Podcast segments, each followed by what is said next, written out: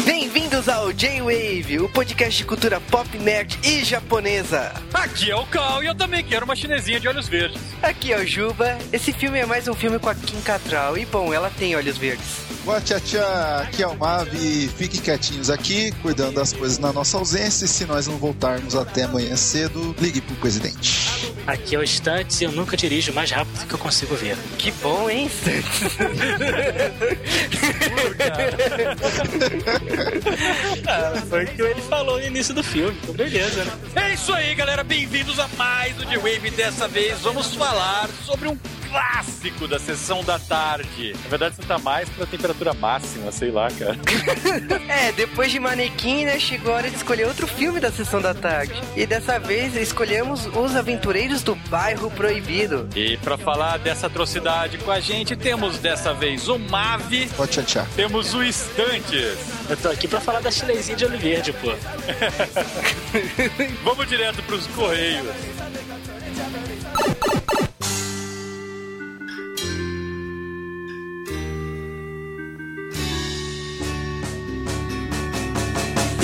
Bem-vindos a mais um Correio do J-Wave. Estamos de volta em mais um Correio do J-Wave e você deve ter estranhado que não é Zelda Parte 2. É, a gente avisou no outro podcast que Zelda só vai sair a parte 2 depois que sair o último jogo, ou mais recente da série, né? Esse ano. Então, fique ligado, saiu o jogo, a gente joga, não pede, pelo amor de Deus. Quando sair o jogo, ah, vai sair o pô, não, a gente tem que jogar primeiro, pelo amor de Deus. Mas sai, que tudo indica, vai sair esse ano. E nós temos uns recadinhos para dar para vocês. Primeiro, o J-Wave apareceu em outros podcasts essa semana. O J-Wave saiu no Na Calçada, eu e o Cal participamos lá sobre bizarrices. Foi uma gravação bizarra e engraçadíssima, cara. uma gravação muito mais longa do que o podcast. Foram quatro horas de gravação. Parece gravação do J-Wave, né, cara? Eu me senti gravando Evangelion de novo, cara. Parti 01, né? Porque só quatro horas não dá nada. e assistimos Go Cardier e Power Ranger Samurai essa semana. Go Cardier foi um episódio fodástico, Samurai ainda não mostrou para que veio. E teve a Guerra dos Sisos essa semana, né? Eu tirei o Siso, depois o Cal, mas eu me recuperei rápido. O Juba ficou com seus dias de fofão também, ele não aguentou, foi na minha modinha, né? Você não sabe que triste foi isso. Eu tive que usar uma compreensão de gelo no trabalho esses dias. Foi horrível. Confundiram com o fofão na rua? Ainda não, cara. Só falaram assim, nossa, sua bochecha tá grande. Eu falei assim, é, eu sei. Eu sou o Kiko. não, mas só de um lado, porra. mas é isso, então vamos para os nossos e-mails e comentários. É isso aí. E eu vou começar falando uma coisa. Já que o último podcast foi de Zelda, e quem salva Zelda é o Link, vai ter um monte de link aí na postagem. Que beleza, hein? Piada muito boa, cara. Eu ensaiei ela a noite inteira. Então tá, né? E vamos, começando pela galerinha que mandou vídeos, temos o Zack Malvado, que mandou uma retrospectiva de todos os jogos do Zelda feito pelo Game Trailers. Se você manja de inglês, esses são os vídeos bem legais. Tão um pouco desatualizados, né? Ocorreram jogos depois disso, mas vale a pena ver se você é fã da franquia. O Almighty também mandou pra gente um vídeo do Videogame Live de 2009 com uma moçoila tocando uma música de Zelda vestida de Link numa flauta. O Daniel Seigo nos mandou um link que não é um vídeo, mas é pessoas que fabricaram ou compraram a ocarina do jogo Legend of Zelda, Ocarina of Time. Então fica de curiosidade aí pra galera. Valeu, Daniel Seigo. Falando de curiosidade, teve uma galera que começou a ouvir a gente porque nos viu em outro podcast. Dessa vez a gente vai falar, tiveram dois ouvintes que saíram do Rapadura Cast de Miyazaki, que o Juba participou, e vieram direto pro J-Wave. Vamos mandar um abraço pra eles. É, o Everton Campos e a Tati, com um sobrenome que eu não consigo pronunciar. E eles ouviram a gente pelo Rapadura e a Tati nos mandou uma lista enorme de doramas. Ela adorou o nosso podcast de dorama e, nossa, meu Deus, que lista enorme. Tá, então, passando rapidamente pelos comentários, o Def mandou pra gente falando que o Link não chama Link nos jogos de Zelda, só nos dois primeiros, né? Nos o... E nem a Evona chama Epona, tirando no Ocarina of Time. Cara, essa informação tá incorreta. A Nintendo sempre chama o Link e a Epona por esses nomes nos manuais e nos projetos de jogo. E quando você dá um new game em qualquer jogo de Zelda, você tem a opção de escolher o nome que você quiser pro seu personagem e o padrão sempre é Link. No meu caso, eu sempre coloco Peter Pan ou coisa do tipo, mas Eu sempre deixo o link. Pra mim é link forever. eu ponho Zelda pra dar conflito de, de personalidade, sabe? Pra ele ter conflito de identidade. Então, né? E a patroa do nosso comentarista de estimação, a senhora Drug, mandou um e-mail dizendo que pegou o Drug justamente por causa de um jogo de Zelda, né? O Drug tava trocando uma ideia com ela e a garota sabia o nome daquele elfozinho vestido com roupa verde. Imagina na balada, né? Todo mundo dançando. Depois ele viu um- ela com DS e, e perguntou assim: Você sabe o nome dele? Ela deve ter respondido: Link, ah, nossa, gabou na hora, catou e vocês estão felizes para sempre. Eu vou falar uma cantada melhor que essa aqui que eu ouvi de um amigo meu e do Marvin, né? Que o cara falou o seguinte pra menina pra catá-la. E aí, você já zerou Street Fighter 2 Turbo dando pilão com o Zangief? Catou? Catou. Ah, meu Deus, cara. Cara, a melhor cantada ever que eu já ouvi entre otakus é Você curte anime? Uma mina fez isso pra um professor e hoje são casados. Eu tô pensando se isso já, já, já tomei cantado assim, cara. Você curte anime? E o Drug, o nosso comentarista de estimação, ele concordou com a gente sobre Golkaiger e Power Ranger, né? Que um está indo num caminho menos pior do que o outro. E também ele gosta dos mesmos jogos de Zelda que a gente, o que é bom, né, cara? Porque a gente não desgosta de nenhum jogo de Zelda, de todos. Sim, por isso que fizemos um podcast, né, e o Nerdmaster nos mandou um recado falando que gosta dos mesmos jogos que o Cal, né, o sobrinho dele, É, o Nerdmaster, pra quem não sabe, é meu tio, e é óbvio que a gente ia ter o mesmo gosto pra jogo. que é o Karina of Time e Majora Mask. E falou que ele tem até hoje o cartucho original do Link Awakening do Game Boy Color. O Roger Wilco, ele parabenizou a gente por ter fan freak, e ele falou de novo desse negócio do Inception, da gente ter feito ele querer ter dia de 36 horas, ficar sem dormir só pra poder jogar Zelda. É, na verdade ele tá querendo ser banco, né? Pelo que eu entendi, né? 36 horas, né? Mas deixa pra lá, né? E o Danilo Ribeiro nos mandou um recado falando que é um Sega fanboy. Só por isso não vou ler mais o Não, não e-mail. falei o e-mail também.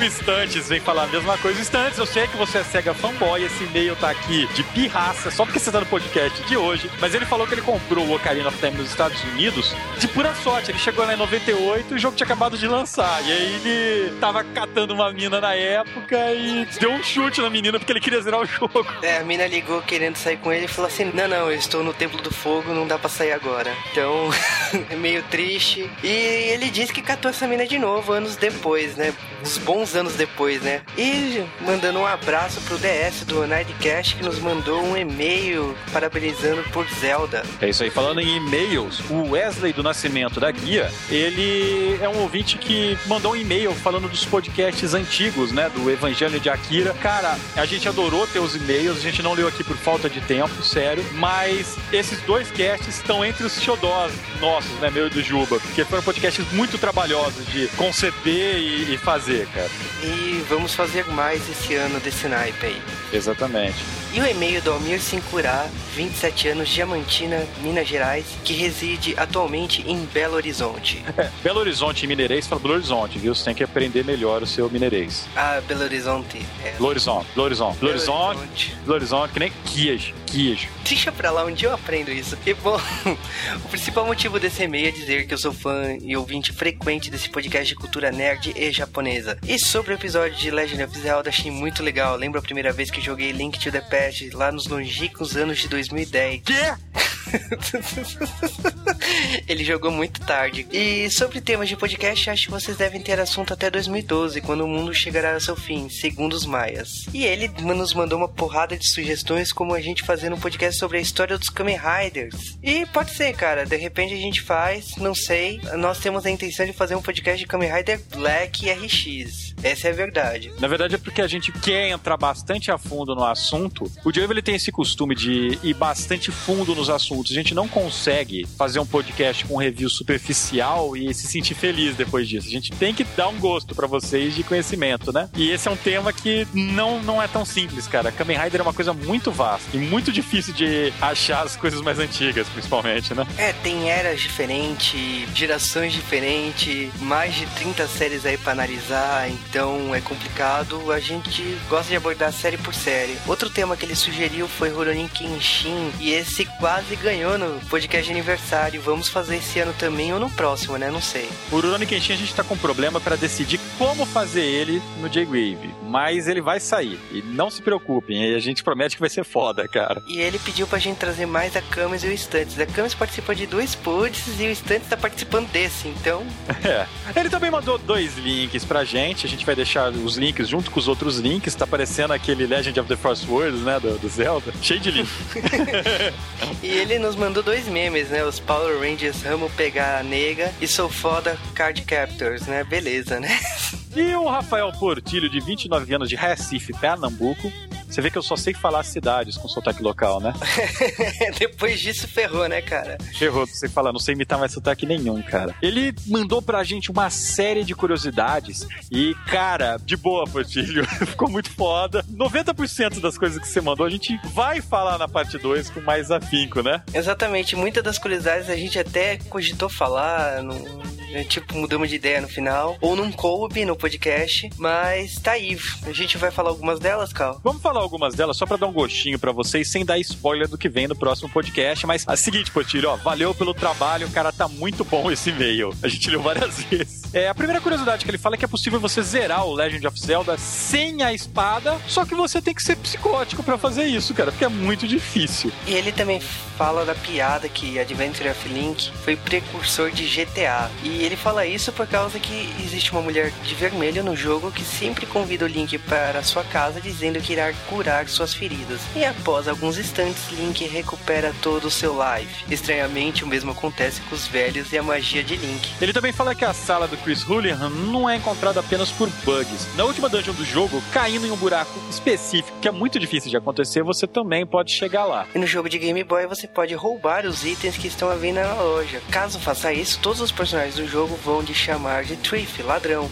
até que você retorne à loja. Entretanto, o dono da loja irá lançar um raio em você que o matará na hora. Bom, o Ocarina of Time foi palco de uma das maiores lendas da história do videogame, que você podia pegar a Triforce. Não, você não pode. Ele deixou um link pra gente de quem começou esse boato maldito. E a lenda da Triforce dizia que se você conseguisse encontrar a Triforce, você teria acesso a uma quest totalmente nova. E como pouca gente descobriu, a Nintendo lançou um jogo novo chamado Major Majora Mask. Tipo, bizarro esse boato.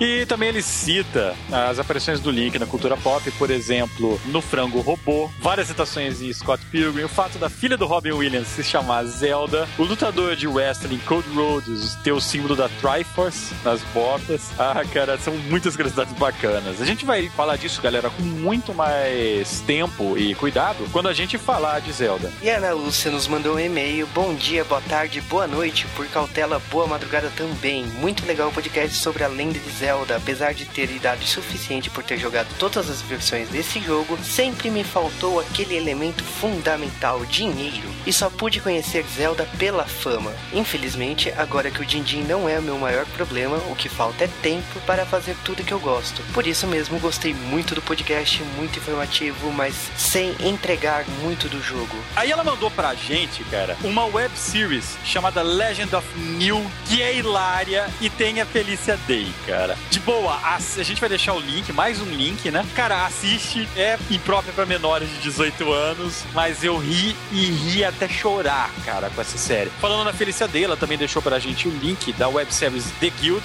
que eu viciei o Juba e ele hoje é muito mais viciado do que eu, né? É, e eu luto por um podcast da Felícia Day, mas o Cal resiste, cara. Resiste muito. Se vocês querem um podcast de Felícia Day, pode mandar e-mail para dwavecast gmail.com E ela ainda cita o vídeo do You Wanna Date My Avatar, que é, é um clipe do The Guild hilário, vale a pena ser assistido. Então ela mandou um abraço, ela tem um sobrenome impronunciável. Como lê esse daqui? Leifer, cara? Não sei, Ó. cara. Eu, eu ia acabar em Ana Lúcia Fernandes. Esse Leifer aí eu não sei como que lê. E o Daigo mandou pra gente um e-mail. Fala, camaradas do J-Wave, ouvindo o cast de vocês, me lembraram que tenho que zerar Zelda, Link to the Past. Aliás, eu também tenho que finalizar Final Fantasy 5, 6, 1, 2, 7, 10. Caraca, velho. Você não zerou nada. Ele falou que precisa zerar até Pokémon Blue. Eu queria saber como que você zera um Pokémon, né? Porque... É impossível zerar um Pokémon, cara. Ele é eterno. Minha irmã viciou em Pokémon Black, cara, e não há quem tire o DS da mão dela. Ela já zerou faz tempo. Ela fala, não, cara, falta 400 e pouco pra eu pegar. E ele ainda deixa uma série de links para terminar a nossa legião de pequenos homenzinhos com roupa verde. Entre eles um meme conhecido que aconteceu na, na Yamato Cosplay Cup de 2009, que é uma garota cantando a música do Eponá. E é um pouco desafinado, cara. Ouçam ao próprio risco, ele já avisa pra gente. E é horrível, cara. Eu lembro da época que saiu esse vídeo. Eu tenho pena profundamente da garota, mas meu Deus, cara, como é ruim. E ele também mandou um vídeo de versões de videogame em capela. E é legal pra caramba também. E vale também o vídeo Ocarina Midley, que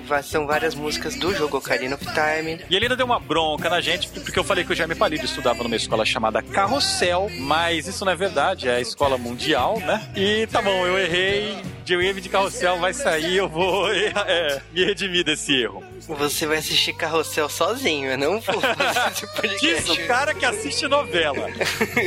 Coreana e japonesa. Ah, cara. é isso aí, galera. Esses foram os correios do J-Wave. Se você quiser mandar um e-mail pra gente, você tem que mandar ele pra jwavecast.gmail.com. Se você quiser mandar comentários, é só acessar www.jwave.com.br e lá no post você comente, é rápido, fácil. A mesma coisa se você quiser mandar uma mensagem de Twitter pra gente. O Twitter é arroba JWavecast e tem o Twitter de todo mundo que participou do post aí. Portanto, mande recado, mande tweet, mande e-mail. E vamos falar de Aventureiros do Bairro Proibido. Ou a tradução do SBT do título do filme, Problemão na Chininha. então vamos lá. It's dangerous to go alone. Take this!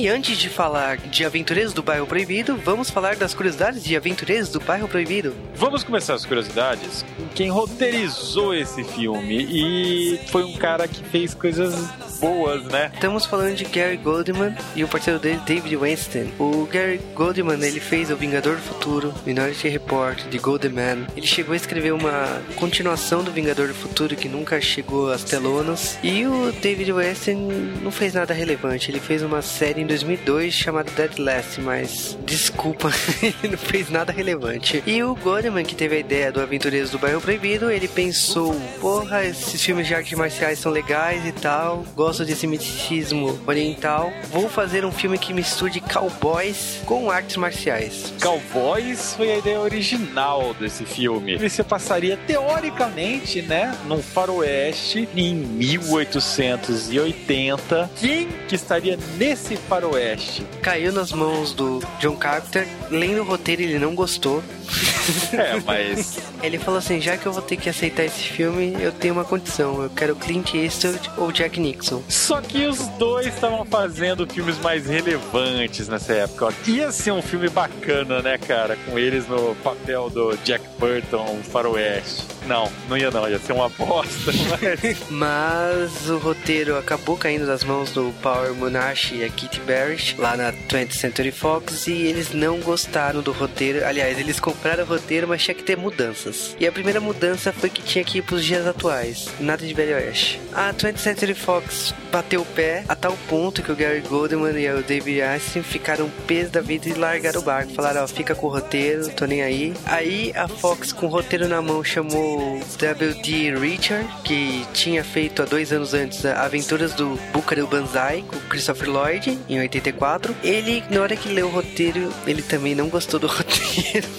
e sobrou muito pouco. Praticamente só sobrou a mitologia chinesa, que foi o Lopan. O resto foi todo jogado fora e reescrito para os dias atuais numa São Francisco em 1980. Para piorar a coisa ainda, durante a produção desse filme, estava sendo produzido um outro filme muito conhecido das sessões da tarde, O Rápido do Menino Dourado. A 20th Century Fox, ela sabia do filme, sabia que ia sair no Natal de 86 e ela decidiu que os aventureiros do bairro proibido tinha que sair para bater de frente com o Rápido do Menino Dourado. Só que bater de frente é meio questionável. Eles queriam queria que o filme saísse antes. Você lançar um filme na mesma época que um filme do Ed Murphy na década de 80 era suicídio. Optaram lançar cinco meses antes. O filme teve que correr. Pra vocês terem uma noção, hoje em dia, filme demora dois a três anos pra sair. O Carpenter, ele com o projeto na mão, ele entrou em julho de 85. O filme tinha que ser rodado às pressas. O filme foi rodado em 15 semanas e foram gastos 25 milhões, onde praticamente todo o orçamento foi usado em maquetes. Eles tiveram que construir toda a Chinatown,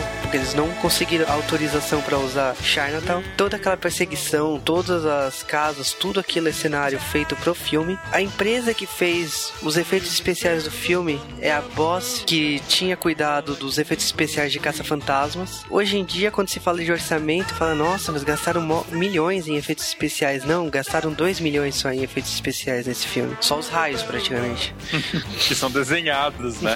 Efeito bonito. Eu acho que o efeito mais complicado desse filme aquele monstrinho olhudo. Todo esse projeto que tinha que ser filmado e rodado o mais rápido possível teve intervenções da 20th Century Fox. O Carpenter não teve liberdade para elenco. Foi uma exigência da Fox a presença do Kurt Russell. Kurt Russell também não gostou do roteiro. pra variar, né? Dá pra ver como era bonito.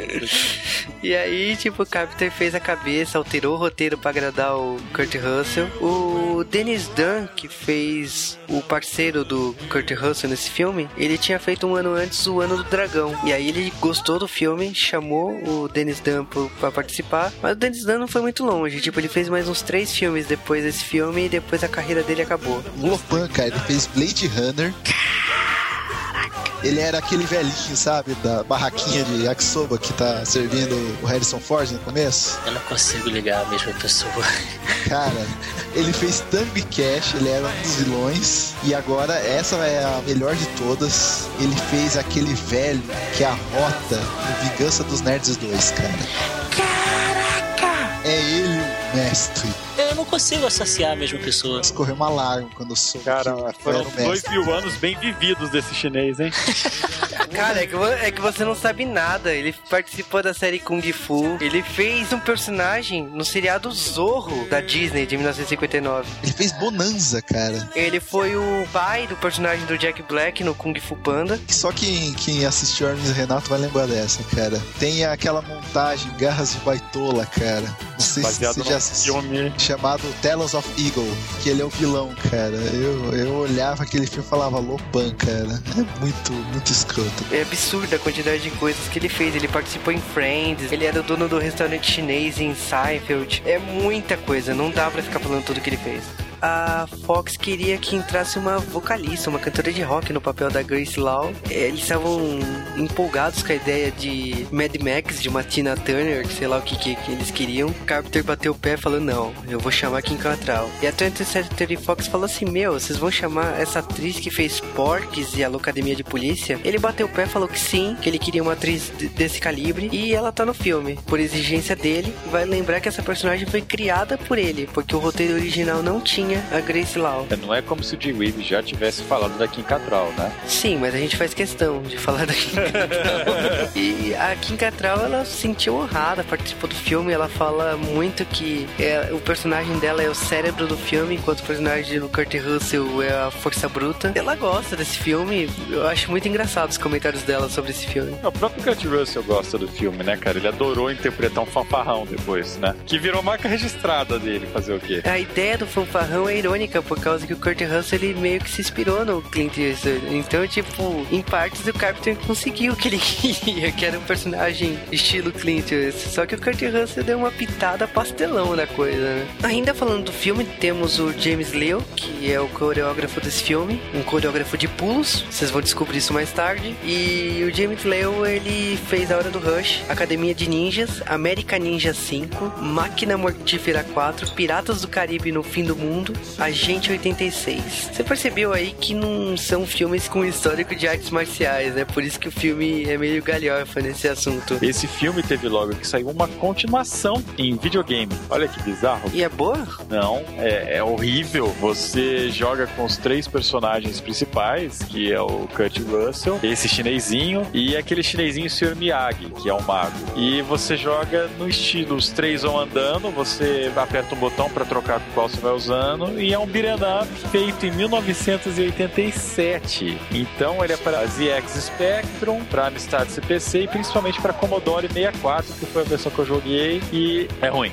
É epicamente ruim, cara. Ainda para completar o filme, só para falar da mitologia que o filme é inspirado, eles não inventaram tudo aquilo, aquilo existe. O Lupin, ele é baseado numa lenda famosa chinesa. Ele era o imperador das sombras, nomeado pelo imperador chinês Qin Shi Huang. E o Lupin ele foi colocado no trono para ser um impostor, um, um sósia, né? Porque o imperador tinha medo de ser assassinado. No entanto, o Lupin gostou do poder, queria dominar, tentou amaldiçoar o imperador, que acabou que o imperador amaldiçoou ele, tornando um ser sem carne por dois mil anos. E que só poderia voltar a ter forma física se casasse com uma mulher de olhos verdes. E essa maldição no filme atravessou dois mil anos. Então são essas nossas curiosidades aí. Vamos direto para o filme.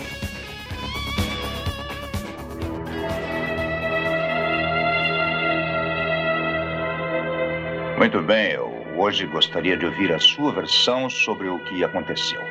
Ah, quer dizer, é verdade. Agora, antes de entrarmos no assunto, o senhor sabe por onde anda atualmente o senhor Jack Burton, o, o caminhão dele? Oh, Deus, quer deixar fora disso? Senhor Shen, por favor. O senhor pode estar numa grande enrascada. Metade de um quarteirão da cidade explode em chamas, chamas verdes. Está havendo a maior confusão aqui.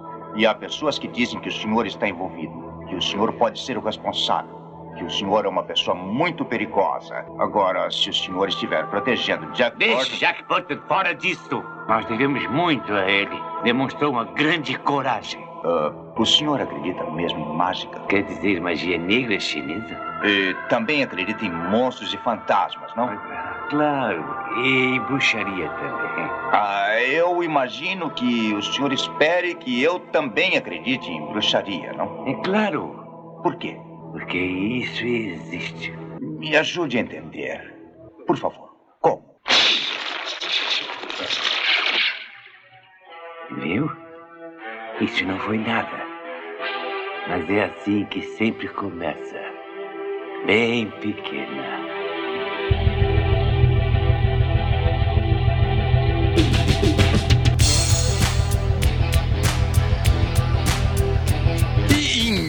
1986, em 2 de julho, saiu Big Trouble in Little China. Aqui no Brasil, Os Aventureiros do Bairro Proibido, ou em Portugal, As Aventuras de Jack Burton nas Garras do Mandarim.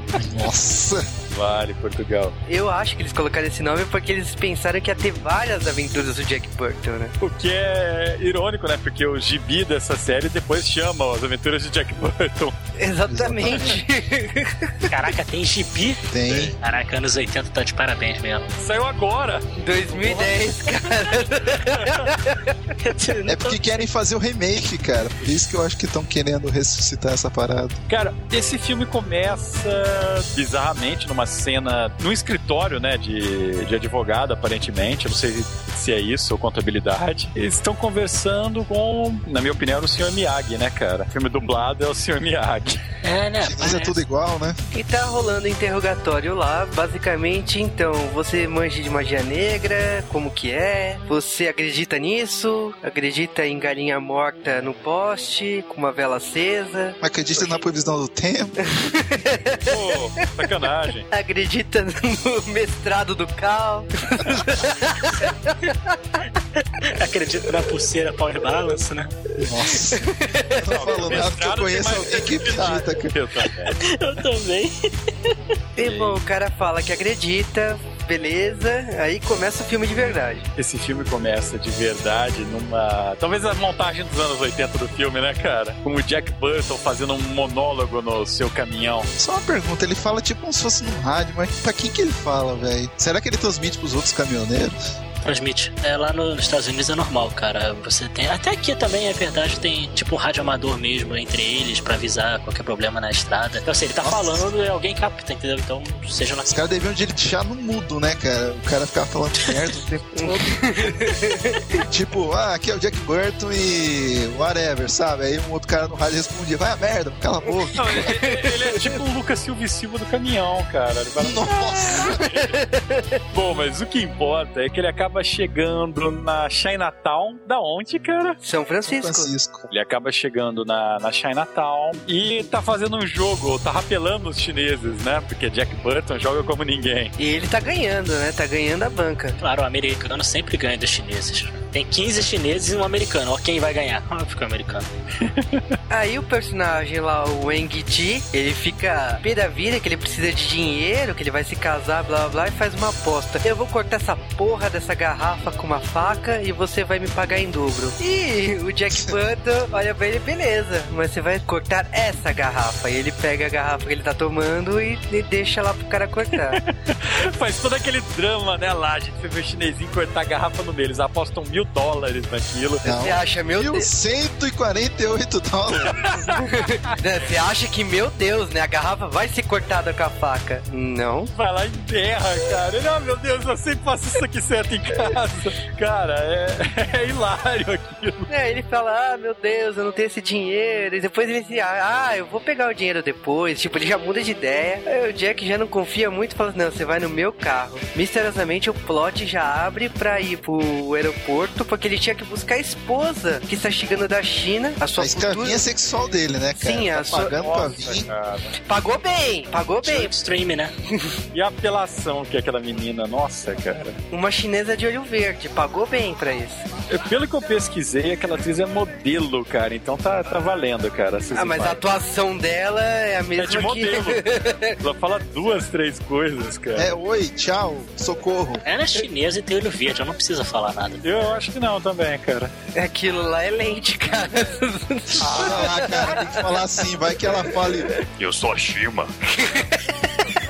Bom, cara, mas o duro é que a menina viajou 20 horas de avião com aqueles vestidinhos chineses, né? Nossa, caricato ao extremo Pegar uma caixa de fermento, cara. Nisso tá o Jack Burton lá e ele vê a manequim parada lá no canto. A Kim Cattrall, né, que é a personagem da vez, né, Grace Lau. E, bom, não tem muito, né, ele lança uma cantada, ela fala que nem ferrando.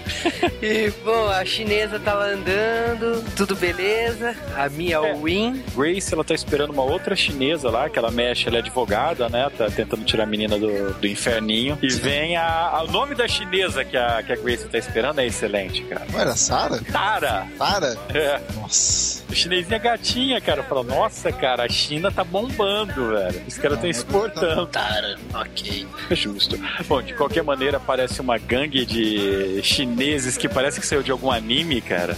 Aquele óculos dele com aquela festinha. É o Rocksteady, sabe? Velho, o cara tem olho puxado, né, cara? O cara pensou, pô, deixa eu focar minha visão aqui, né?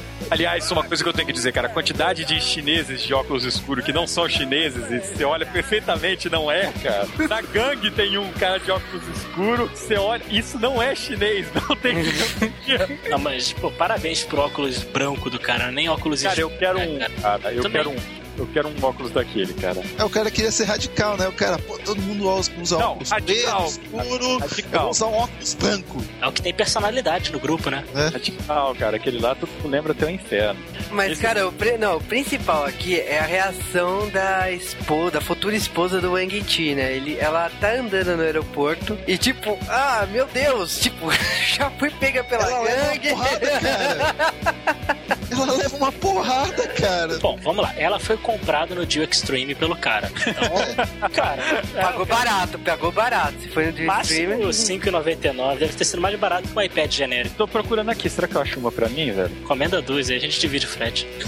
The Extreme não tem frete. Droga. Aí É, né? o Jack Burton e o Wang, os dois vão atrás daquela chinesa, tá ligado? Nós temos que salvar a noiva do Sidekick. Como fazer uma perseguição ser mais legal do que com um caminhão nas ruelas de Chinatown, cara? Sensacional, né, cara? É... Muitas pessoas tiram racha com carros esportivos. Pra quê? Você pode ter um caminhão em Chinatown que é um troço mega apertado que nem Ford K passa direito. É um caminhão, por que não? Pior é que Vai o ter carrinho, caminhão, cara. o carrinho esporte lá dos caras, ele vai a milhão em Chinatown, cara. O cara tem muito dom pra dirigir lá. A cena mais legal desse caminhão entrando em Chinatown é ele entrando, aí tem a velhinha na, na sacada, aí ele pede informação pra velhinha. A velhinha vai lá e tal, fecha a porta na cara dele, a janela. A sensação que eu tive ao ver essa cena foi que o Gran Titan do Flashman estava andando pela cidade. Que pega o segundo andar, né, cara? Mas beleza, né? Chega da perseguição, na hora que eles descem do carro já aparece uma cena bizarra. É excelente que eles param, o carro tá tendo uma guerra de gangue, né? Não, tá tendo Começa- um funeral. É, um funeral, uns carinhas de. Os, os chineses com umas roupas amarelas vão seguindo. É, Amarelo os e amarelos, os amarelos. Os chineses de roupa amarela e preta estão seguindo com um funeral, né? Com aquela foto de algum ditador chinês absurdo. E nisso aparece uma gangue de chineses vestidos de vermelho e preto. Ou seja, são iguaizinhos palette swap, né? Só muda a cor do- das faixas. É o segundo player. E aí começa um quebra-pau absurdo num espaço assim de 10 metros, com 30 chineses, que vão trocando. Então tem, tem uns 5, 6 chineses chaves que se reconhece até o fim do filme. Os outros, tem uma hora que eles estão de vermelho, uma hora que eles estão de amarelo, eles se confundem, sabe? Tem um americano no meio, cara. É o mais legal. Tem um cara gordo, de cabelo castanho, com cavanhaque americano, velho, brigando no meio dos chineses. É, que casou com uma chinesa e entrou na família e tem que brigar, né, cara? Brigando, você tá sendo caridoso, cara. Os caras chegam, nego desarmados, os caras já puxam o tabu e começam a meter bala, velho. É um massacre. O que eu sei é que o Jack Burke tá olhando pra aquilo e não tá entendendo porra nenhuma.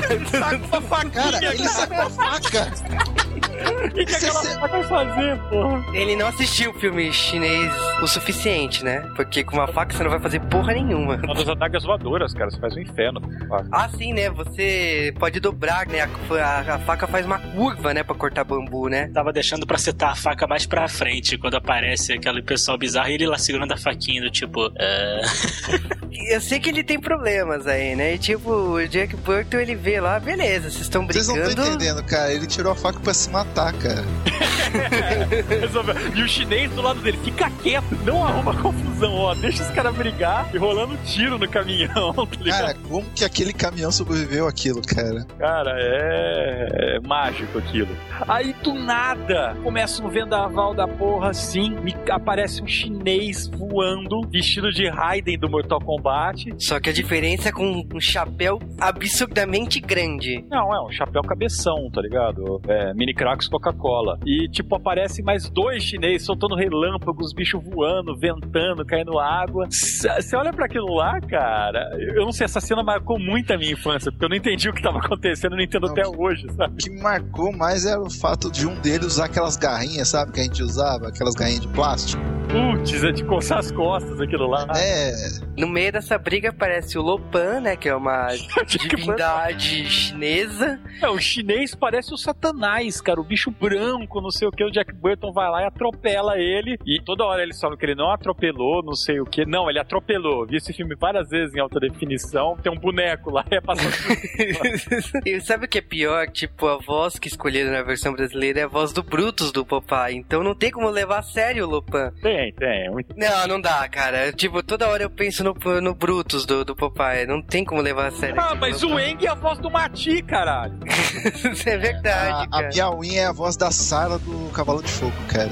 Que. Caraca. E tem aquela máxima do, do ser humano também, antes agora de aparecer o Lopan. Quando você vê uma coisa bizarra, o que, que você faz? Você atira na coisa. Tipo, o cara sai raros raios da mão, ele tira coisas, o outro maluco aparece do nada, de um buraco negro bizarro. O que, que você faz? Você atira. Mas ele atirou, atirou o caminhão pra cima do velho, cara. Ele atirou o caminhão em cima do Não, não, Lopan. Na hora que os Raidens aparecem, os caras fuzilam os Raiden, vai dar. O mais bizarro é que a gente descobre mais tarde no filme que os vermelhinhos, naquele momento, os vermelhinhos e amarelinhos cagam e se escondem atrás do caminhão. E mais tarde a gente descobre que os vermelhinhos são servos desses caras aí, desses Raiden, tá ligado? Tá tudo errado, né? Caraca, pode escrever, né? Continuidade foda nesse filme. Eram os vermelhinhos falsificados, cara. É chinês, né? É, é- era um laranja escuro. A gente não sabe diferenciar chinês, cara. É made in China, cara. Tem que ser falsificado. O que acontece aí, basicamente, é que é, não deu pra salvar a Miauin. E nem Ela- o caminhão do Jack Burton. Sim, que também foi levado. Então o Jack Burton ficou puto. Falou assim: ah, meu, que se foda tudo, vou recuperar meu caminhão. Ele, ele não tá nem aí pra Miauin. Ele, tá, ele quer que ele recupere a porra do caminhão dele. Ele é pego no meio do fogo cruzado de gangue, né, cara? Ele tá pouco se fudendo, né? É, aí ele vai lá ter uma reunião familiar chinesa, né? Tá- Tá rolando um papo assim, o que, que vai acontecer? E de repente surge assim, misteriosamente, a Grace Lau de novo, junto com a jornalista amiga dela, né? A Margot. Você vê que ela se apresenta que nem personagem de quadrinho, né? Ela chega e. It's me, Grace Law. É sim, não tem explicação nenhuma. Tipo, beleza, ignoramos isso. Eles começam a elaborar um plano. Ah, o Lo- Lopan voltou. Ele é uma entidade sem pele. Ele precisa de uma garota chinesa de olhos verdes para recuperar a pele. Então, por isso, Isso é que eles- importante, Ju. É. Ele precisa de uma garota chinesa de olhos verdes. Essa é uma regra que nós precisamos lembrar para a posterioridade. Sim, ele ficou preso sem pele durante dois mil anos porque não existia uma chinesa de olhos verdes. Ah, É. vá, jura que não existe Dois chinesa mil de anos, né? Cara, tem um outro personagem que aparece também na, naquele botequinho da reunião de família. Eu não sei o que, que ele é, cara. O Ed Lee, não sei se ele é amigo dos caras, se ele é parente. Que é o O Ed outro acho que é o chinês. Cara. O cara parece todo, todo certinho, de terno, tá ligado? Bem vestido. Aí, tipo assim, você descobre que o Egg Chen, aliás, belo nome, né? Egg Chen, né? e ele, tipo. Tudo é Chen no filme. é, Yuan Chen, Egg Chen, Não, mas Egg é de fuder, né? Beleza, né? como, né? É o ovo chinês. ele tava vivo até esse momento porque ele tinha que prender o Lopan. E eles começam a organizar e tal. Eu sei que surge a pista que a Miauin ia parar num puteiro. É, por que não? É por que não, né? Um puteiro Por não, chinês. Um puteiro chinês, né? Por Se causa tivesse- que. É porque, tipo, no bairro, eh, em São Francisco, tinha que ter um puteiro chinês, né? É uma coisa que todo mundo procura nessa vida, né? Ah, mas peraí, peraí. Ah, eu procurava, cara. Você vai a Chinatown, você vai comprar comida chinesa, ué. Você, tá... você vai pra Chinatown, você tem que procurar uma chaninha chinesa, né, cara? E o que que acontece com o Jack Button? Ele se fantasia de Clark Kent. Cara, é muito engraçado. Em inglês, ele fala todo com sotaque de, de nerd, sabe? Começa a falar um monte de merda. Cara, é muito engraçado. Então ele vai de terno, de óculos, todo quadradão. Estou lá. pronto para muita excitação. Ah, ele chega lá, então, eu tô afim de uma chinesa, principalmente se tiver uma de olhos verdes. A, a dona do puteiro já olha e fala assim, então, chinesas não têm olhos verdes. Cara, é uma pessoa sensata, né? Nessa parada toda. Você concorda com ela, porque ela, tem, ela é uma pessoa com sabedoria. Chinesas não deveriam ter olho verde. Eu expulsava o cara. Ser discreto pra quê, né? Vou logo jogar o plano que eu vim procurar uma chinesa de olho verde aqui logo. Ele nem escolhe, né? Ele podia ter pedido um catálogo, né? Não, pra quê? E ignoram, dão uma outra pra ele lá, cara. Sim, mas ele tá de boa, tá ligado? Mas é porque. Mata, e aí, E os tá amigos aqui? todos esperando lá fora, tá ligado? É, os caras desesperados. Porra, mas já passou 10 minutos, espera lá, ele tá lá no puteiro. Aí Não, não. uma personagem totalmente relevante, né? Que vai ser usada muito pro resto do filme, que é a Margot, que é basicamente uma repórter iniciante, uma escritora, não sei. Uma personagem cagada, porque É ela tá ali. ela aparece 10 segundos, cara. Não faz nada no filme. É, porque ela tá ali pra noticiar. Não, não, ela tá ali pra noticiar pro mundo que os chineses têm magia negra. E tipo, ela não consegue provar isso no filme. Eu acho que ela ganharia mais notoriedade falando que existe uma chinesa de olho verde, cara. Olhem, é a primeira chinesa de olho verde! Mas vai parar no zoológico, sabe? Tipo, todo mundo olhando assim. Ou vai ganhar muito dinheiro no book de puteiro, né? Tava no lugar certo, né? Mas a verdade é que acontece lá um terremoto, o teto cedeu, as putas começaram a correr desesperadas. E nenhuma de peito de fora, como assim? É uma tristeza, né? Todo mundo vestido. Cara, é graças é a Deus, né, cara? Porque, imagina, tá correndo lá os caras com o bago de fora também. Não, mas é. não, não, não, não, não, não, não pera lá, né, pô? Mas tem mulheres nesse lugar, né? E que puteiro é esse que não tem puta pelada? Por isso que eu tô falando. Se saísse elas peladas, provavelmente sairiam os clientes pelados. Isso que seria o terror. Puta falta de sacanagem. É, nesse caso é. E bom, momento feio do filme, né? Ele não conseguiu encontrar Miaoin. Cara, não, desce o Raiden lá todo sério, ele ergue aquele chapéuzinho dele, cara. Tipo, pô, dá uma porrada, dá duas porradas, abaixa o chapéuzinho e faz uma cara de. Beleza, né, cara? Foi mal. Leva uma voadora, cara. O cara decola 20 metros, cara. Não, vale uma curiosidade aí que esses três, eles têm nomes. Trovão, chuva e raio. O Guinho, Zezinho e Luizinho, né, cara?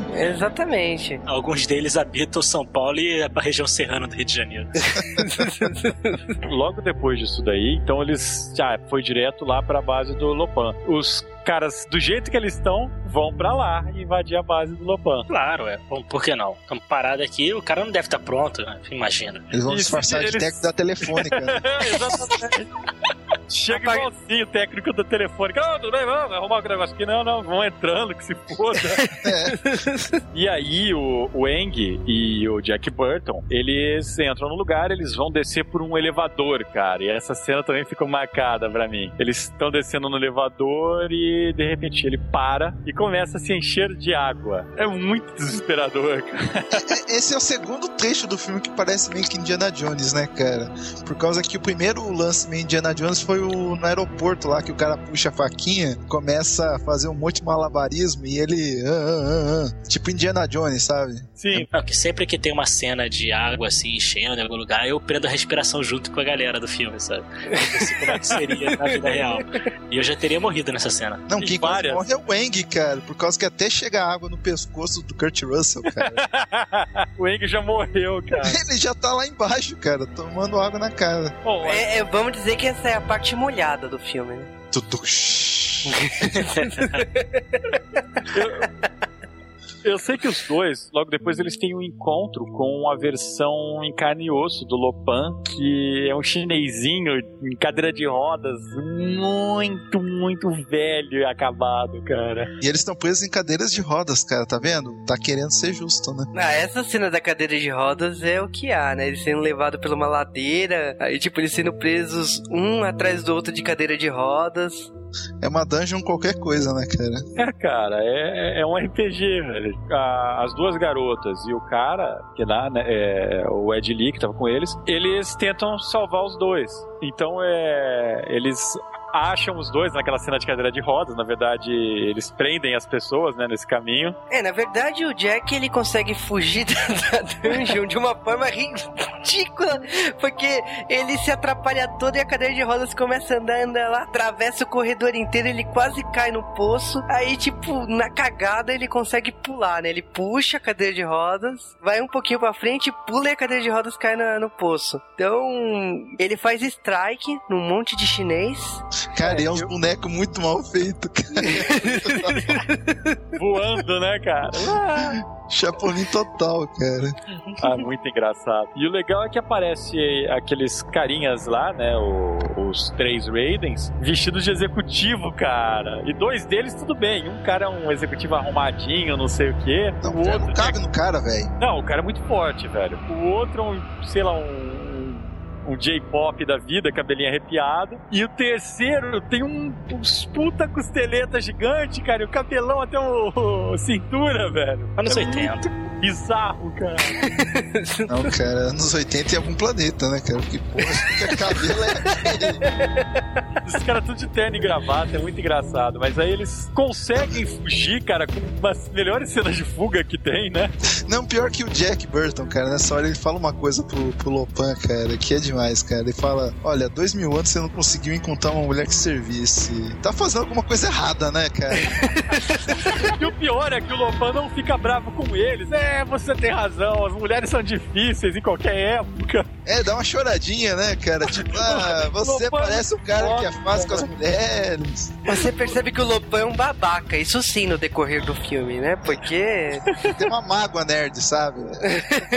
O cara é um nerd que superpoder, coisas, tá ligado? Ele é um nerd que virou, ganhou superpoder e ainda assim não catou mulher, cara. Isso aí foi antes da internet, cara. Porque se fosse hoje em dia, ele criaria uma página no Facebook chinesa de olho verde e pronto. Nada, cara, chat rolete, cara. Ele é clicando até achar a chinesa, cara.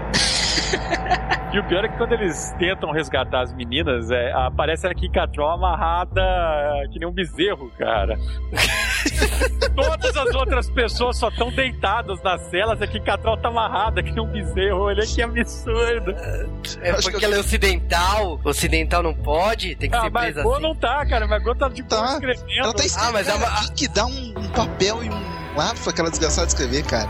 E quem cuida da prisão feminina é um monte de chinesa, cara. De repente, quando os caras vão invadir, os chineses vão espancar eles. É muito engraçado, cara. Nossa, eles batem sem dó nem piedade, né? É, cara, os caras muito fortes, o, o Wang e o Lee, cara. Os caras muito fortes. E o Jack abre as portas pra liberar chineses no tiro, né? É muito inteligente, né? Não, Não, ele dá um detalhe. tiro e antes da, assim, do barulho do tiro, já tem uma das mulheres abrindo a porta, cara. O mais engraçado é esse filme, ele, ele é um dos filmes campeões de cenas no Mythbusters. A maior parte das cenas desse Aventureiro do Bairro Proibido foi testada lá, cara. O mito da garrafa, se você conseguia cortar ou não, foi testado. Se você conseguia abrir um cadeado dando um tiro. Tava é, bonito, hein? não, Tiro embaixo da tiro embaixo da água. É, o tiro essa cena, d'água eu vi. que, essa cena que eles estão fugindo, eles acabam tendo que fugir pelo esgoto, né? Eles se jogam na água e vão sair pelo esgoto. E é absurdo, cara, porque os caras se jogam num tantinho de água de, sei lá, 30 centímetros, os tiros pegam eles não, não morrem, cara. E o mais legal é depois que entra no tour, vai a Kim Catral, né? Vai passando um, ah, cadê fulano? Aí vem o fulano, ah, cadê o outro fulano? Aí vem o outro fulano, cadê o outro fulano? Porra! É, é engraçado, cara. Detalhe, né, cara? Todo mundo nadando debaixo d'água e ela lá tomando ar e todo mundo quase se afogando. Por que que da porra não, não fica que nem ela de para, né? Ela cima d'água? um caminho, né? Desgramada. Que esgoto maneiro que não tem um cocô boiando, né, cara? Seria demais, né, cara? Imagina Indiana Jones lá, o cara no esgoto de Veneza. Cheio de merda. Não, mas de qualquer maneira, eles conseguem fugir. Mas na hora que eles estão saindo, a Kim fica curiosa com uma pintura chinesa que tem na parede, para para olhar, enquanto tá todo mundo fugindo correndo, no milagre da multiplicação e redução das chinesas, porque saem da cadeia 50 chinesas e chegam lá fora tipo 5, sabe? Nossa, dá superlotação naquele ônibus, cara. Não, é Ah, peraí, você, você pulou uma cena sensacional, cara. Que é o, o Kurt Russell na parede, a gente vai sair correndo, ele fala, aí daqui a pouco tem uma porrada de chinês e ele fecha a porta. Ok, se escondam porque eles só me viram. Não viram você. Ah, é, começa uma pancadaria, o lá, o Eng dando porrada em todo mundo. A faquinha dele voa pro lado, a arma dele trava. Aí termina a pancadaria, ele. Ah! Ele olha, não tem ninguém, sabe? Os caras estão no chão. Cara, é um dos melhores papéis do Kurt Russell. Porque não significa muita coisa. É porque você não, não, você não pode usar a porta normal pra ir embora. Não, mas Ele, ele, né, ele tentou fazer isso, tá? Ele viu a porta, então, eu vou sair por aqui. Não é que ele abre, vê todo mundo aí, fodeu. Não, e você vê que os vilões são caras de- da hora, né? Ele abre e tá os caras parados na frente do negócio. Tipo, ah, vamos esperar eles aqui, saca? Eles têm honra. É engraçado. E a Kim Cattrall ela acaba sendo raptada por... O que que é aquilo, cara? É o Ed que é grande, cara. Não, se chama Swear, mas eu acho que esse nome só está nos créditos do filme, porque é um monstro sem personalidade nenhuma, sem relevância nenhuma para o roteiro. É um troll, cara, de de D&D. É um monstro bizarro, muito feio. Ou um cara vestido com uma máscara muito feia. Mais provável. Cara, mas eles fogem no meio do caminho, oh, mas... Cadê a Grace? Ih, a Grace não tá aqui. Ah, a chinesinha lá, a Miauin também não tá. Os caras olham, ih, fudeu, viemos Porra, aqui, não que não- serviu pra nada. Saímos pior do que chegamos. Tinha que notar, né, cara? O cara lá, um ônibus cheio de chinesa, tipo, cadê o ocidental, né, cara? Aí o Lopan tem o seu momento master, né? Que em dois mil anos não apareceu uma mina de olho verde. Ele descobre que as ocidentais têm olho verde. Não, vale, vale. Agora, agora mudou a regra. Você lembra que eu falei pra você quando você citou a regra? Então, agora foda-se. Agora. Caguei pra regra, caguei. Agora tem mina de olho verde, caguei. Na verdade, prestar atenção, é, ele, fa ele fala pros caras que ele já tentou milhares e milhares de vezes antes dela. Só que tem um ritual de casório lá que nenhuma sobrevive. Eu acho que não sobreviveu o fato deles ser um merda, cara. Não, eles estão perto. Caraca, o Lopan na Suécia fica maluco, né? Com tanta mulher. Nossa, cara. Ele foi, ele foi um país errado, né, cara? Ele devia ter ido pra Europa. Porra. O legal é que ele tem tipo 2.200 e cacetada anos e o nome dele é David. Ah, não, não, isso aí eu vou defender ele. Isso aí é igual o Highlander, cara. Ele vai, vai mudando o nome, né? Ah. Vai melhorando o nome. Porra, o cara vai É, chegar... tanto que ele é dono lá da, de uma super corporação, é o nome de fachada, cara. O nome dele deve ser Lee, alguma coisa, sabe? Ovo frito. Dele. É, falando em ovo frito, tem um personagem que chama Ovo, né? Que vai aparecer agora, o Egg. O Egg é um personagem bizarro, porque no começo do filme ele aparece. Ele é o cara que aparece naquela cena com o advogado. Depois ele aparece dirigindo um ônibus turístico, falando um monte de merda de Chinatown. E agora ele aparece com o dono do restaurante lá, né? Que, aliás, o dono do restaurante foi uma das traduções mais brilhantes de nome que eu vi na história da, da dublagem brasileira, cara. O nome dele em inglês é Uncle Chu. Como seria o nome dele em português? Tio Chu. Ah, lá estão Egg e Uncle Chu discutindo. Os caras mantiveram o nome dele, cara. E o Uncle Chu. Sério? Eu não percebi. Pera aí.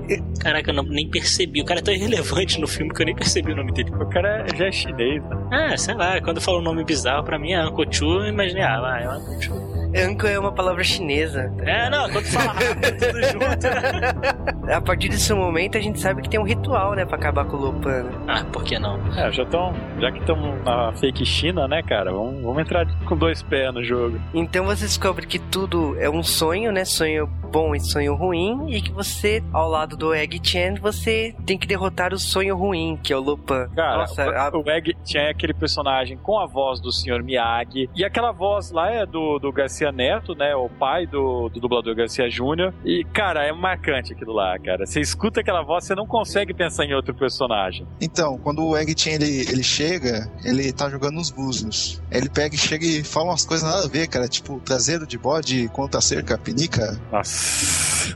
Aí, a- aí ele começa a explicar o- a história do, do Lopan, né, cara? Que, tipo, que ele era o desequilíbrio do- do- do- das forças, do, do bem e do mal, e, por, e um desequilíbrio causava uma maldição, que o Lopan era uma maldição. Por isso que ele queria a Miauin, a Grace, seja lá o que for, pra ele desfazer a, a maldição. Não é que ele queria ficar imortal, ele queria virar mortal de novo, né? Que é burro. Sei lá. O cara tá dois mil anos na seca. Tava foda, né? É, o É. cara queria dar uma mãozinha, né, cara? Tanto que a ideia, quando ele viu que tem duas de olho verde, ele falou assim: então eu vou usar essa loira aqui de olho verde pra ter carne e vou usar de forma carnal a chinesinha de olho verde. É, vou sodomizar a chinesinha. O que. Beleza, né? Tipo, você percebe que realmente o vilão estava na seca. É o que você vê, né? O cara, dois mil anos já vivo, ele ia virar, né, mortal. Cara, ele não parou pra pensar como ele ficaria mortal, se, tipo assim, sei lá, vai precisar de Viagra, como é que vai ficar o corpo quando ele voltar. Ele não parou pra pensar nisso, não, né? É, tava maluco a chinesinha bonita também, né, cara? O cara ficou maluco, esqueceu É. tudo. Chinesa de olho verde, né, cara? Não é qualquer coisa. Ah, faz sentido. Quem não faria, né? É justificável os motivos dele. Concordo. E aí chega na etapa final do filme, praticamente. É, eles vão ter que reinvadir de novo, né? A base do Lopan. Eles juntam os chineses, né? E os caras juntam aquela gangue de chineses com o turbante amarelo. e, mas você tá rindo de uma piada muito óbvia, cara. É, ele reuniu os amarelos, pronto. Ah, que ótimo.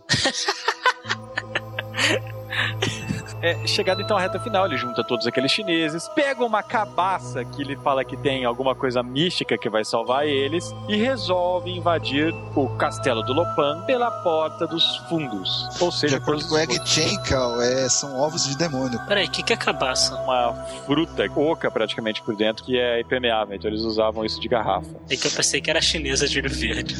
Cabaça é o que ele queria tirar da chinesa, né, cara? Então eles vão invadir o lugar e parece vindo diretamente de algum outro filme da sessão da tarde, tipo Willow na Terra da Magia, tipo História Sem Fim, sabe? Nossa, momento nada a ver, né? Tipo, eles vão descendo lá pro subsolo, eles mostram que aquilo não é água, aquilo é sangue. Aí o Egg É o chinês que morre, o chinês é comido por um monstro gigante do nada, o cara anda de boa, sabe? Ah, que merda. Né, e o Egg começa a usar bolinha de gude, né? Pra tudo, né? Ah, então, ele, esse monstro não volta mais. Pá, bolinha de gude, explode. Pra mim, a explicação foi o seguinte: os caras começaram a fazer o filme, baixo orçamento. Aí o cara chegou no final, pô, tá aí, vamos botar um orçamento aí pra efeito especial, sabe? Aí que saiu, aparece aquele bicho voando que nem um louco, esses bichos doidos, explosão. Quando tem dinheiro, tem explosão, né, cara? É a primeira coisa que você faz no filme. O que eles fazem basicamente é seguir até onde está sendo realizada a cerimônia de casamento do Lopan. E então nós temos as duas garotas garotas de olhos verdes vestidas como guerreiras Kyoshi, pra quem entender a referência. Geixas. Falando em geisha, eu tenho uma indignação contra o chinês usado nesse filme. Ai. Os caras falam japonês em várias cenas. Mas Ah, é tudo igual, cara. É, mesma coisa, tudo bem. China, japonês, é tudo China, cara. Posso fazer uma aposta com você que metade dos figurantes eram malaios. Tinha um americano gordo no meio chinês, que eu tenho certeza que é alguém da produção. Mas você tá falando de uma coisa que você não tá nem chegando ao pior, o cenário da onde ac- tá Ah, acontecendo tá essa ok. O cerimônia. quer chegar nisso porque ele ficou indignado. Uma caveira com neon e duas escadas rolantes num templo chinês. Tá bom. Sabe o que eu pensei nisso tudo? Que essa é a boate gay da academia de polícia. Puta, ostra azul. É muito bom. Detalhe que não é a primeira escada rolante ou esteira utilizada no filme. Primeira vez que ele aparece mesmo como fantasma lá, ele anda deslizando também, né? O pessoal lá gosta de esteira nesse filme. É, mas aí era pra ter escondido. A gente viu que a gente é nerd. Deve ter sido A casa do Lopan é tipo a casa dos Jackson, sabe? Tem, é só esteira pra se locomover. Putz, verdade. Tem aquela cena do elevador. E essa que eu tava doida pra falar dessa cena do elevador, cara. Eles vão tomar uma poção mágica que é o que tá naquela cabaça. Os caras tomam, ele explica pros caras: não, isso aqui vai, vai dar barato, cara. Não, ele, ele- Coisas que você não conseguia ver. Depois a gente descobre que era uma mistura de poção dos ursinhos Gummy com a poção do Asterix. Mais tarde a gente descobre isso, mas até então os caras estão descendo elevador. Os caras, eu tô me sentindo forte, hein? É, bacana. Isso, cara. Faz uma cara de viado, cara. Bota a mão.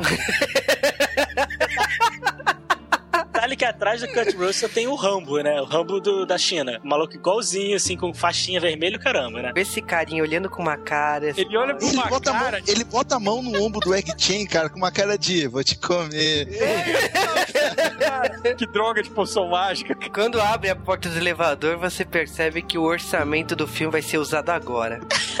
Falar disso, cara. Ele sai da barriga de um, de um- de um Buda, sei lá que porra é essa. E aí aparece um Beholder, né? Que já tinha aparecido antes, que é a ótima cena do Beholder. Que basicamente é uma cabeça flutuantinha de olhos. Tudo que ela vê, o Lopan vê. O Jack Burton olha pra lá e o chinês, né? O Egg explicando: Não, isso daí é tal coisa. O Jack Burton puxa a arma e dá um tiro, o bicho sai voando, sabe? Correndo. Ele se Aí ele fala, justificando, né, cara? Eu tinha que tentar, né? O chinês olha pra ele, ignorante. Você percebe que a poção só funciona em chinês, né? Porque o Jack Burton não consegue fazer porra nenhuma com a Nossa, poção. Não, novamente ele sai do combate, né, cara? Que ele dá aqueles tiros pro alto, cai, pega. É lógico. Era paga, né, velho? Ele só atira pro alto, por quê? Porque todos os chineses começam a gritar e ele grita e ele atira pro alto. Tipo, Ê, já que todo mundo tá gritando, beleza, vamos.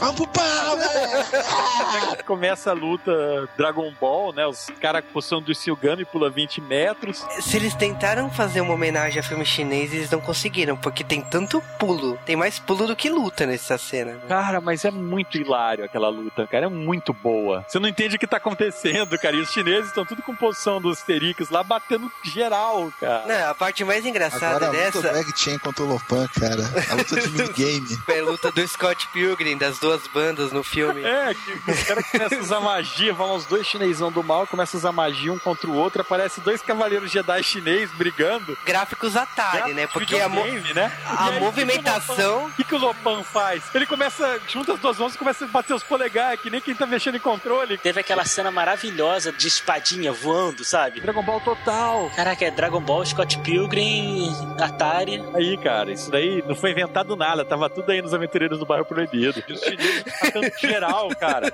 O Eng virou Bruce Lee, tá ligado? O bizarro é, é que esse ator não tinha experiência em artes marciais, contrariando o estereótipo antes desse filme. E depois desse filme também, né? Porque ele nunca mais fez nada. Mas aí, Cara, beleza. não funciona com, com, com É o Jack cara. Burton não funciona, parece um soldado lá, o Jack Burton faz uma jogada de Rambo, tá ligado? Põe a faca na canela, tão, enfia no peito do cara, o cara cai em cima do Jack Burton, o Jack Burton fica debaixo do cara o combate A luta inteiro. inteira, cara. a luta inteira. E o Jack xingando, né? Droga, que bosta. Ele tentando tirar o monstro de cima dele e ele, droga, ele demora a luta inteira pra tirar o monstro de cima Na dele. hora que ele termina, já estão os caras fugindo com a chinesinha, né? A Grace volta ao normal, ela vai atrás do Jack e quase morre nessa brincadeira. Essa briga tá rolando enquanto tava acontecendo o ritual, né? Então as duas tinham tocado lá o teto. Que coisa desnecessária aquele chinês sem camisa dando mortal, hein? Ai, que bosta, cara. Aquele fanservice desgraçado. Anos 80, o que, que há com vocês que tem tanto fanservice assim pra mulher, cara? Cadê de peitinho camiseta, desse né? filme, né? Não tem.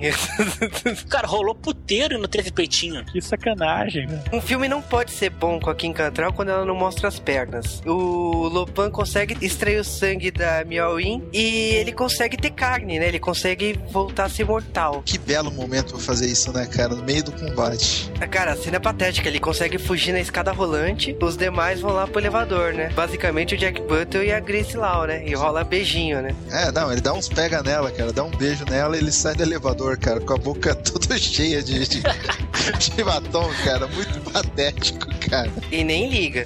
Ele nem sabe, cara. Depois ela Sabe, cara? O cara olha pra ele, cara. Que porra é essa, saca? Os caras não sabem o que fazer, cara. Ele vai brigar com o Lopan no final. Que Nossa, coisa cara. bizarra. Ele pega a faquinha girando, ah, não sei o que, eu vou te matar. Joga e erra o Lopan, cara. Cara, a cara de desgosto da minha Win, cara. Ela olha de volta. Falando, você tá olha- falando sério? O Jack Burton olha, tá ligado? E fala, tá, que merda, olha pra cima, tá ligado? Que porra. Detalhe, o Lopan pega a faca e taca de volta. Não, peraí, né? Vamos, vamos tentar de novo, né? e ele pum, joga na cara do Lopan. Ah, Bem na Mas testa, depois- assim, né? Eu sou fodão, não. Isso aqui é tudo questão de reflexo, é que nem dirigir.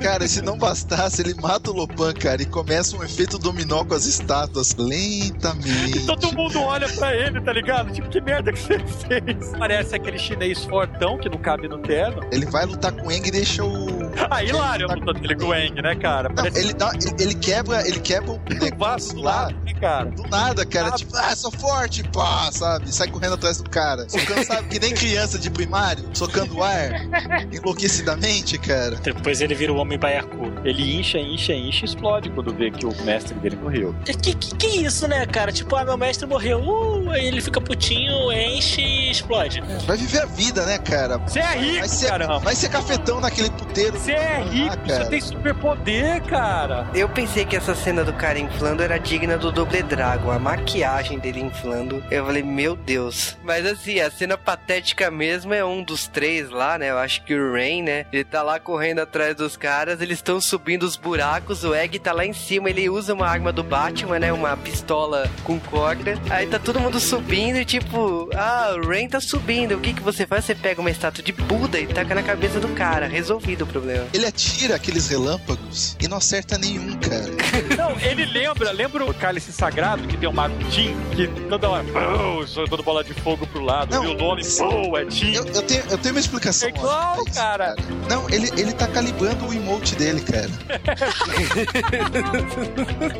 ele tá calibrando os tiros até acertar, cara. Só que não dá tempo, aí o pessoal foge. Eu só sei que ele morre de forma patética. Não, mas eu, eu- eu me revolto com o cara que explodiu. Porque ele, ele- se ele não tivesse morrido de chilique pela morte do chefe, cara, eu acho que ele era vice-presidente da empresa, não era? Então, porra. Não, eu falei, cara, ele é rico, ele tem superpoder, cara, vai cuidar da tua vida. Ah, mas aí no meio da fuga, eles estão fugindo, o Jack Burton acha o caminhão dele e tá aquele bando de chinês perseguindo eles. Todos os chineses que estavam com eles de amarelo somem. Então só estão Correndo tudo, né, cara? só estão os três heróis, né? O Egg, o Wang e o Jack Burton. E as duas garotas, cara. E o resto que se foda. Ele ligou, foda-se. Aí eles Ah, entram no não, caminho. eles são chineses, eles estão com uma faixa vermelha pra, pra se disfarçar. Tem chinês e sobra na China, né, cara? Que que são 10? Aí eles entram no caminhão e, tipo, de repente aparece a polícia. o Whatever? Como assim? Aí eles acabam fugindo disso daí, vai. Não, cara, mas peraí. Eles fogem. Não, eles não Numa, fogem. numa, eles fogem. Eles param no sinaleiro, lembra? Sim, Ah, lá, no tá sina- vermelho, para! Crer. É, eles não são perseguidos, não. A polícia ignora eles. Aí tem a cena, cena do restaurante. Ah, então vamos pro final do filme. Já foi falado que o Egg, que era a merda do motorista de ônibus de turista, era riquíssimo, era dono do quarteirão, tinha um monte de coisa absurda. E o cara parece o perrapado, né? O chinesinho. Ele fala: Não, eu vou tirar umas férias agora. Acabou, não tem mais o que fazer. Meu objetivo de vida era matar o Lopan. O Egg, ele é todo defeituoso, né? Ele tem um olho maior que o outro. O Burton ele pergunta assim: você não vai voltar pra China, né? Tipo, você é chinês país, você tem que voltar pra China. Vai embora. Sai do Vaza meu país. país. Fala imbecil, né? O cara fala assim: não, eu prefiro guardar minhas lembranças, eu vou viajar por aí, ele evapora. Pegar umas putas. A China, está, a China está dentro de mim, né, cara? O puteiro ficou sem dono, né? ah, tá tudo explicado agora, cara. Aí a Grace Law tá olhando, vai rolar beijinho, não vai rolar. no final de novela. Porque a gente tem o Lee, que era aquele chinesinho que ajudou eles no começo, ele cata a Margot. Finalmente, né? a A Margot cata ele, porque o cara não tá nem aí pra Margot, tá Que ligado? foi muito maneiro, né? Jack Burton, ele fala, ah, tá vendo aquele cara aí? Ele tá afim de você, né? Cara, assim, na cara de pau. Ah, ele gosta de você, hein? Aí lá, é, ui. Ele vai olhando com uma cara tipo, ih, fudeu. o Eng ficou com a chinesa, a Miao Win, né? A chinesinha de olhos verdes. Aliás, Mavi, traduz o nome Miao Win ou não? Ah, a gata vencedora? Isso que é uma dublagem bem humorada, né, cara? E aí a Grace olha pro Jack Burton, todo mundo, né? E aí, você não vai catar ela? Não, vai embora, não tem dinheiro.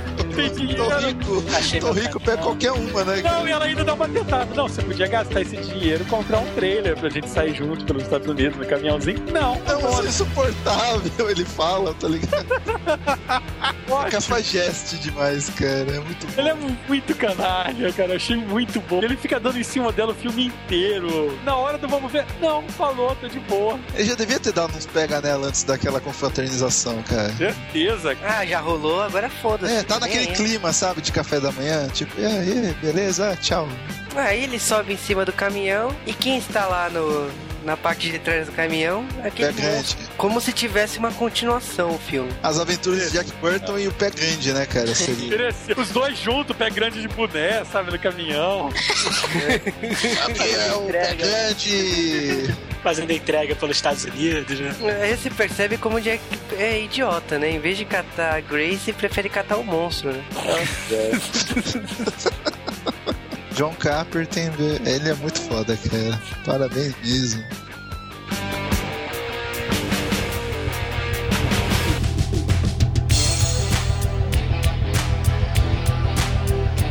Esse filme é um filme de sessão da tarde, muito clássico, que quem aqui tem mais de 20 anos com certeza assistiu muitas e muitas vezes. Eu vi de novo esse filme e me senti criança, eu ria. Eram piadas estilo Chapolin, sabe? Em sequência, eu não conseguia parar de rir das trapalhadas do Jack Burton. Ele é um personagem muito engraçado. Eu fiquei triste que não teve continuação, né? Devia ter tido, mas fazer o quê? Ele Mas- é o Cash do Tongue Cash, cara. É igualzinho, É. cara. O Kurt Russell não tem tanta variedade de papéis, né? Acaba sempre sendo esse herói canastrão dele. Não tem nada contra, cara. Eu rio demais. Eu adoro, cara. O Kurt Russell fazendo ele mesmo é ótimo. É, a questão é que o filme não foi bem nos cinemas. Ele custou 25 milhões, mas eles fizeram correndo, tipo, foram 15 semanas de filmagem pro filme chegar antes do Rapto do Menino Dourado, mas o filme não foi bem, porque eles correram tanto pro filme chegar antes, o filme conseguiu chegar 5 meses antes do Rapto do Menino Dourado. De 25 milhões, ele não se pagou, ele só recuperou 11 milhões. No primeiro final de semana, ele teve 2 milhões e 700 mil dólares. Resumindo, 11 milhões de um filme que custou 25 milhões. Fracasso. Não dava pra ter uma continuação.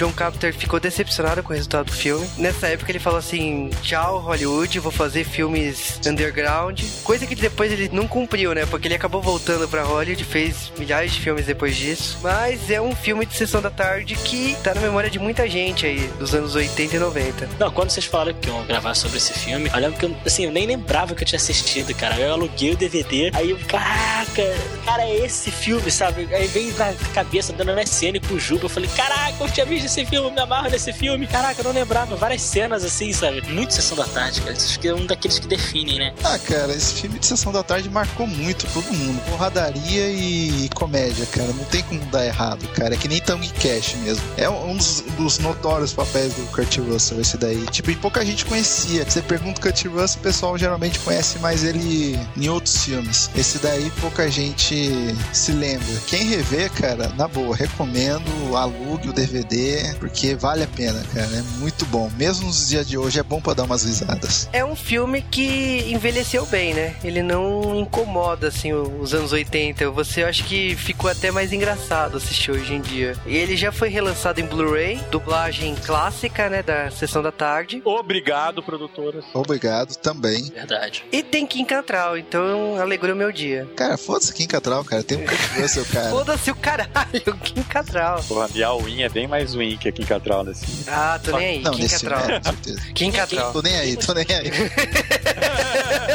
Vou dizer uma coisa, Kim Catral é a nova musa do J-Wave e essa frase é do Stunts. Verdade. Pô. Pô, cara. A minha win aqui em Catral, cara, é o melhor dos dois mundos, né, cara? Como diz o Lopan, né, cara? Se fosse hoje em dia, teria fanzine, é, Yuri, né? Das duas garotas. Filme assim é uma coisa que hoje em dia não se vê mais, é esses filmes sem compromisso algum. Hoje em dia eles são filmes, quando existem, é direto pra vídeo. Esse final, por exemplo, é um final que nunca vai pro cinema hoje em dia, né? Você dá um anticlímax tão grande quanto esse filme que é tão hilário, né? Porque ele quebra o que você tá esperando no final. Ele parece que é um filme corrido, mas ele tem uma hora e quarenta. É, ele é muito rápido. rápido, cara. Ele é muito rápido. Você assiste, o filme não para e é muito divertido, cara. É Ele é uma- um filme frenético, cara. Ele não para do começo ao fim. Assistam esse filme de novo se vocês já assistiram, consigam o DVD ou o Blu-ray se vocês puderem. Vale a pena, é muito divertido, cara. E não tem montagem dos anos 80, com um filme tão longo. Nem peitinhos.